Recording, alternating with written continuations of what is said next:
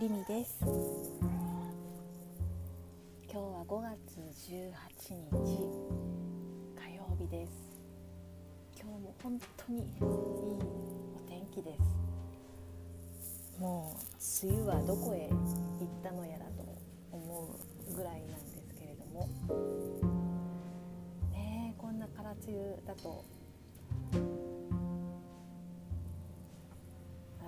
夏の水不足を、まあ、心配をしてしまうそういう一面もありますし一方では本当にお天気だと気持ちも元気になりますしお洗濯物も乾きますしっていう嬉しい側面とどっちの面もありますよね。という感じでなんか物事って本当に嬉しくも思えるしなんだろう心配にも思えるしみたいなところってどっちの側面もあるなっていうことは常々感じています。でもなるべくなら本当にあの嬉しく感じるようにそういったマインドでいるとなんかハッピーに暮らせますよねなんかなるべくそういうふうに、えー、日々を過ごせたらいいなっていうのは思っています。というなんか話をしてるの実はあの、えっと、たまたま Facebook で見つけた自分のあの過去の思い出みたいな投稿ありますよね。それであのたまたま出てきたあの記事にも似たようなことが書かれていてあそうだよなと思ったのでちょっとその話もさせていただければなと思ってます。2年前の記事はあの動物病院でのことを書いてあるんですけれどもあの今も腎不全の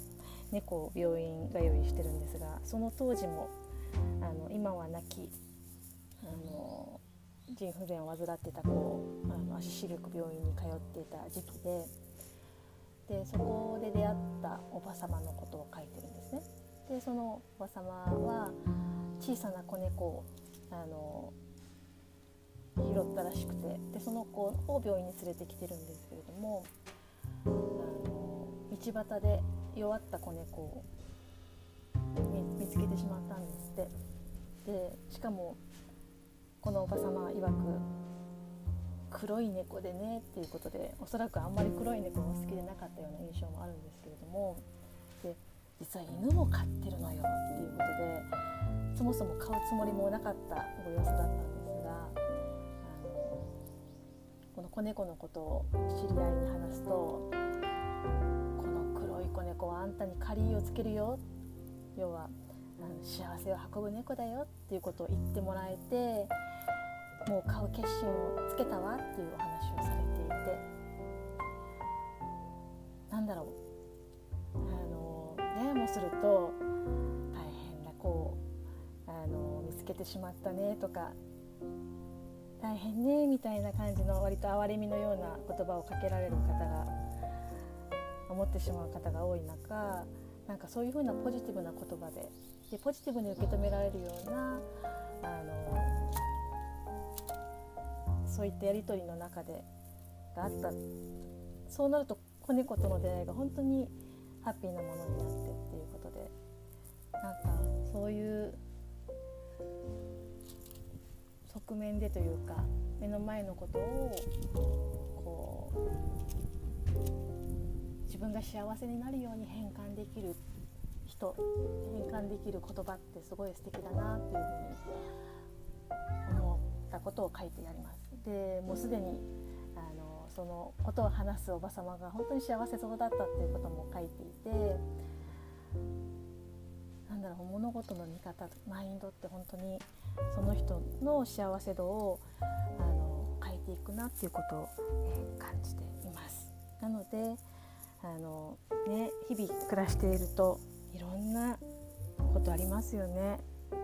ややもすると本当にあの元気をなくしてしまうというかそういう捉え方もできるしでもまたある一方で捉えるとあの頑張れるっていうあの嬉しいことになる。そういったこともあったりするので